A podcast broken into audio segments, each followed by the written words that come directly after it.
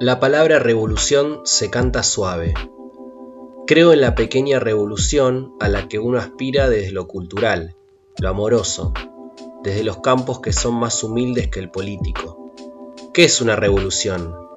Que después de ocurrida no podamos volver a ser iguales al momento previo al suceso. Todo tiene que ser absolutamente revolucionario, funcione bien o mal. Todos, debemos asumir cada paso como verdaderamente revolucionario. Y debe cantarse suavemente, porque la revolución al principio es muy frágil. Es como un fueguito, hay que soplarla. No hay que cogerla grande. Empieza con el poema, con un mate rico, con un silencio, con una cuna que te echa, que no te retiene. Gabo Ferro en fragmentos del libro disco Fuga que editó FM La Tribu hace unos años. Queríamos leer em, este pequeño fragmento a modo de, pequeño homenaje que ahora vamos a tratar de continuar a Gabo Ferro, eh, músico, artista, poeta, eh, varias cosas, historiador también, eh, en este caso Gabriel Fernando Gabo Ferro, eh, supo ser también cantante de rock, tiene un pasado eh, en el hardcore inclusive con la banda Porco por, por allá por los 90, después un recorrido que incluyó eh, correrse un rato de la música para, para meterse de lleno con la historia, estudiar historia efectivamente y después retomar en tanto carrera solista desde 2004-2005 en adelante, con varios discos que después tuvieron su distinta su distinta relevancia a lo largo de la historia. Tan solo hay que mencionar el primero en clave solista, en su retorno, un disco que termina siendo emblemático, se llama Canciones que un hombre no debería cantar, es desde el 2005. En este caso, empezando a ilustrar algo que, iba a ser parte de su marca como artista solista particularmente, que es eh, hablar, como dice ahí en ese texto, como dice en ese fragmento, pensar la revolución desde la cultura, no desde el ámbito de la política, pensar la revolución desde un lugar amoroso, de un lugar, desde otro lugar, quizás inclusive el que en general nos encontramos con ese relato de la revolución. Bueno, eh, Gabo Ferro siempre se, paró desde ese lugar, desde las vísceras del sentir, desde la sensibilidad más profunda, de meterse, inclusive cuando uno va a sus registros, cuando uno va a su obra, el que conoce o no conoce, eh, la música de él tiene una particularidad, un grado especial muy interesante y muy lindo ante todo conmovedor conmovedora, eh, cada una de sus piezas, cada uno de sus discos, eh, eh, los registros, las texturas sonoramente hablando, son siempre muy interesantes, amén de su voz, de su, de su palabra y de su pensamiento, porque él fue historiador, lamentablemente estamos obviamente comentando esto porque el último jueves falleció, en este caso el artista, el músico, el literato, el escritor, el poeta, él un montón de cosas en ese sentido con un mensaje que en este caso eh, decían, en este caso desde su, eh, lo anunciaba un comunicado oficial el jueves por la tarde, desde su manager y amiga Celia Coido, decía, eh, en este triste día despedimos al adorado artista Gabo Ferro, nos abrazarán siempre sus canciones, su poesía y su generosa sonrisa.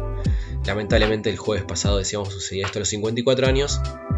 Nosotros ahora vamos a seguir un ratito con un pequeño homenaje retomando en este caso lo que va a ser, eh, entre medio obviamente canciones, pero una entrevista que daba para Radio Sur en el por octubre del 2015 en el programa Banda de Sonidos, en una entrevista que daba, eh, en este caso con Mariano Randazo, que le hacía eh, a, través del teléfono, vamos a, tratar de, rescatar o ir escuchando algunos fragmentitos que nos, que nos interesaba retomar, y entre medio, por supuesto, música, la, hermosa música que siempre supo disponer y hacer y, entregar.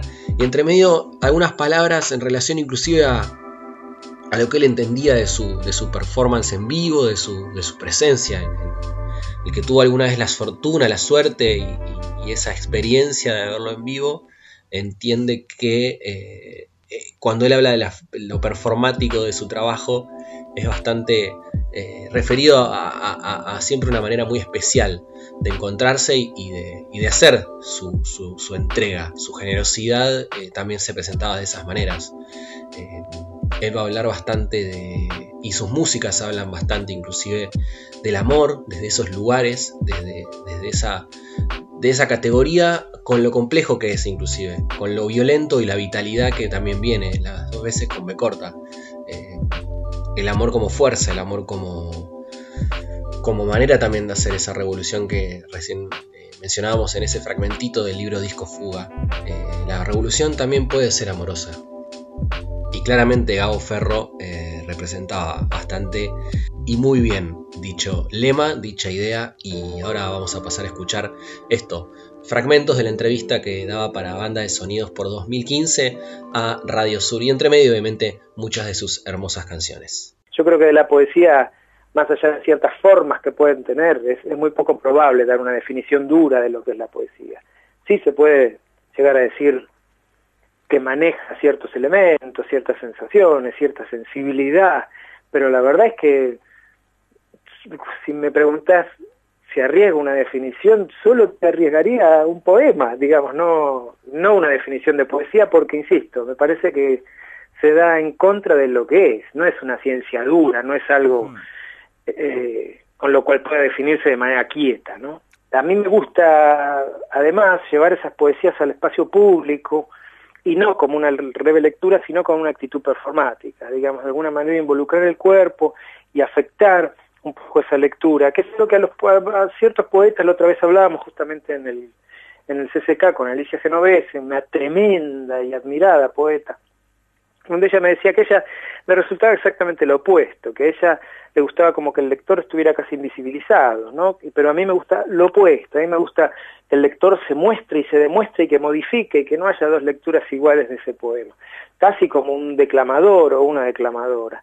Entonces eh, lo pienso mucho para lo público, si bien uno puede declamar para sí mismo, eh, a mí me gusta mucho la declamación eh, pública, la, la, la digamos, la enunciación afectada del poema. Eso me interesa mucho y eso es público en general. Me gusta la exageración o la sutileza, pero sí la afectación, que esa, que esa oralidad, a esa oralidad, por eso te decía lo de performático, que esa oralidad sea atravesada por el cuerpo del lector.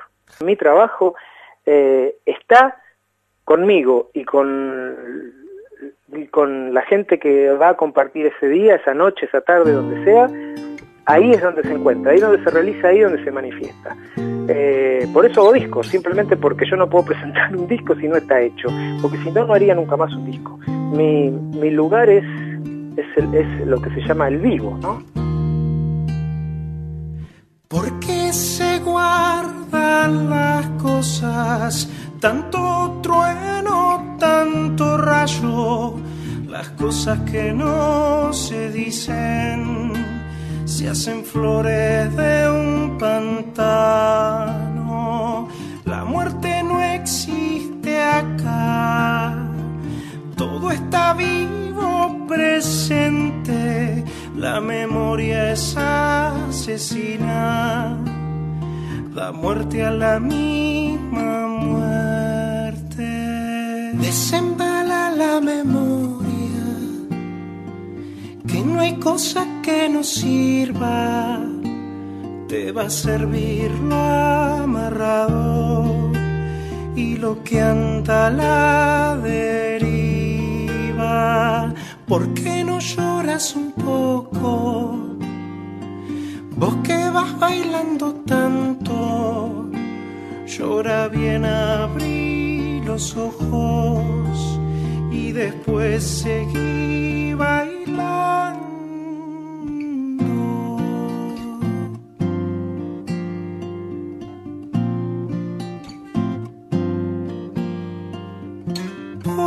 Podrán lloverte cien siglos, pero ni un segundo más. La desgracia es cuidadosa, llega y se marcha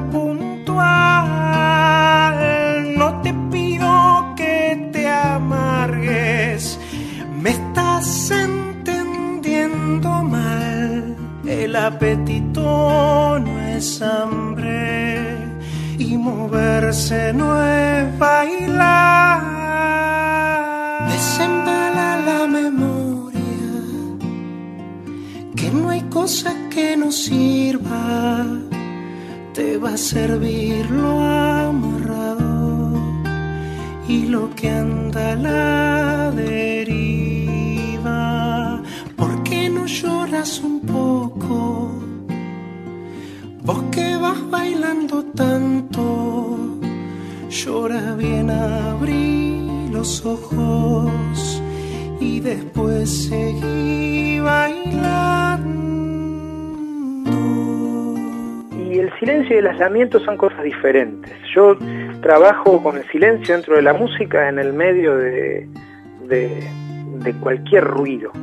Digamos, el sonido es el elemento el cual yo trato, del cual se componga la, la, fortaleza de la canción o del poema, digamos, en lo que no está escrito, no está dicho, no está cantado, no está tocado. Eso es lo que a mí me interesa. Yo todo lo demás lo hago como una estructura para que el silencio avance, porque en el silencio es donde se manifiesta de manera real quien está escuchando o quien está leyendo. El silencio significa, el silencio es, una, cosa que significa mucho.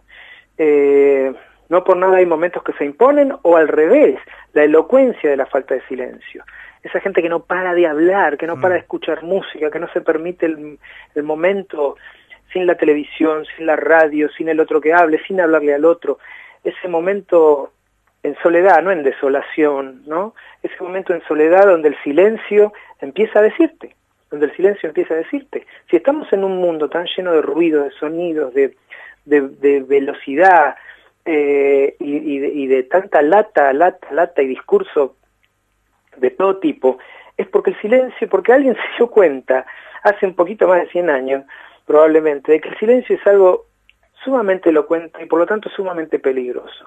Estar en silencio está buenísimo, pero justamente el silencio te puede llevar en estos tiempos contemporáneos a crisis importantes.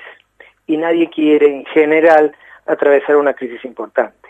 Por lo tanto, hagamos ruido, pongamos música, cuanto más alta mejor, hagamos música reiterativa, con un bombo repitente, con letras que tampoco que tampoco acompañen mucho, esquivar el pensamiento profundo, digamos en definitiva, que, que se relaciona tanto con el silencio.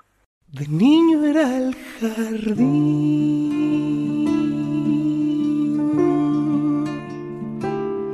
más bello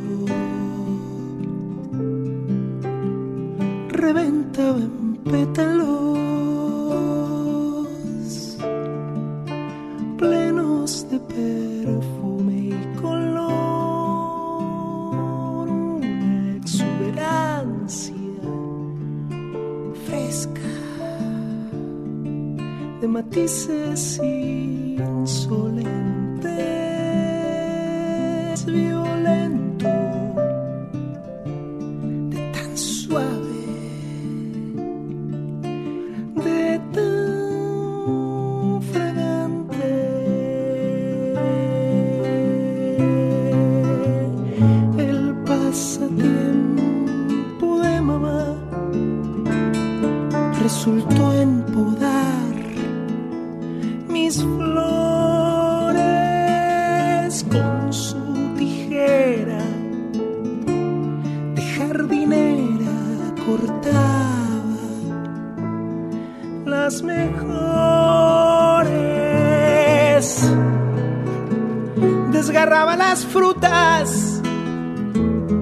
como un ave de presa, talaba árboles tiernos, endureciendo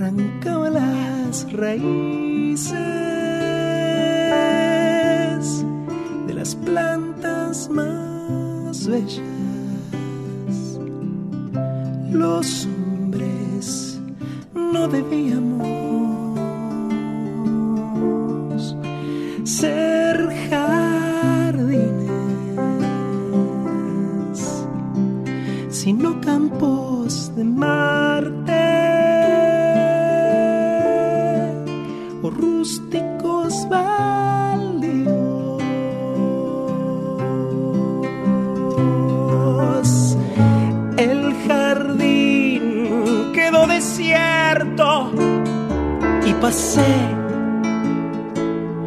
desolado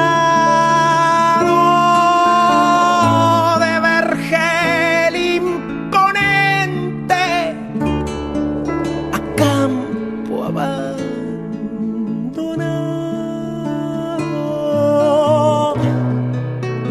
Soñaba en primavera con tanto color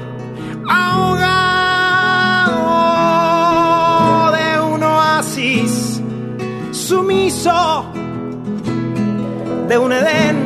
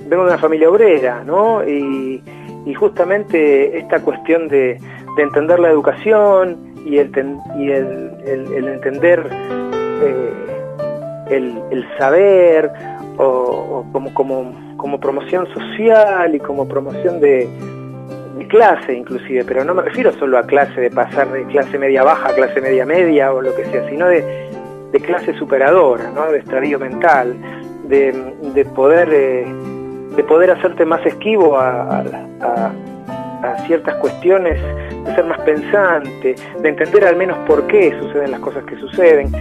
Y en realidad en, en- en- en- en el barrio obrero, digamos, o en el barrio de Mataderos, las cosas muchas veces, como, como en cualquier barrio, digamos, por digamos se, se daban porque eran así, per se, y, y, y siempre en mi familia hubo esa cuestión de, rebelión y de, tratar de, de ejercer esa superación de todo tipo, ¿no? Para, y la educación fue, fue fundamental para mi viejo. Entonces, bueno, tratar de no pensar como posible no ir a la universidad, no pensar como posible, por más que hiciera música, pintura, lo que sea, digamos que, que todo sumaba.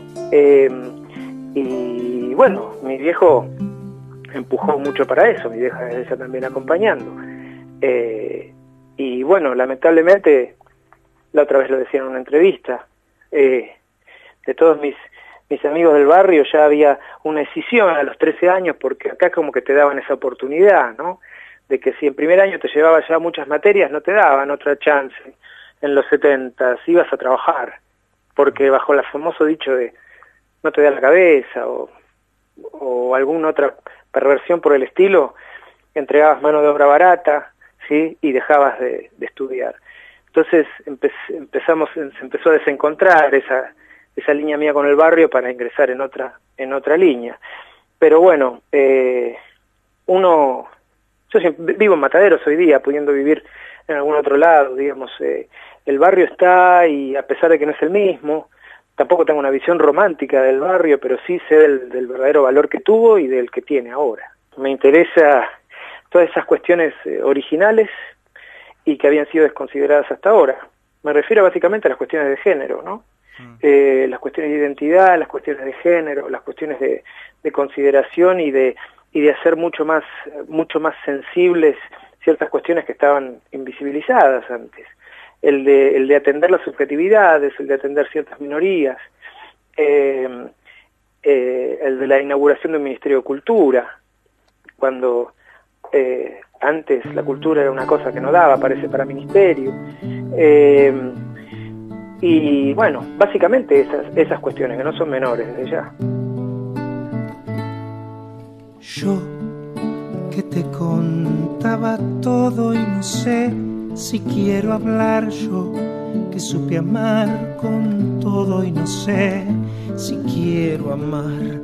Parece que estamos sueltos, pero esto no es libertad.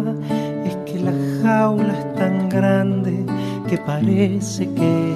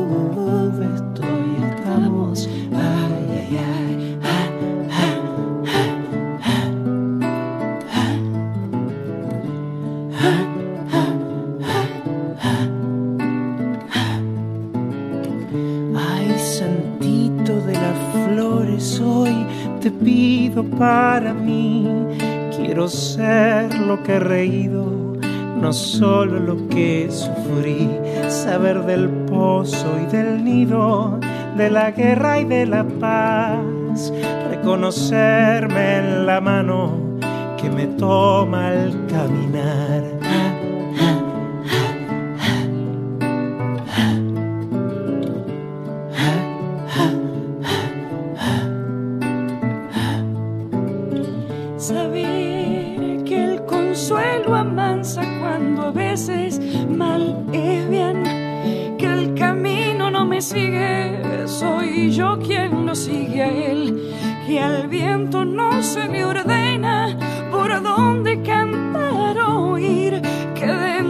Tu enemigo algo tuyo va a salir.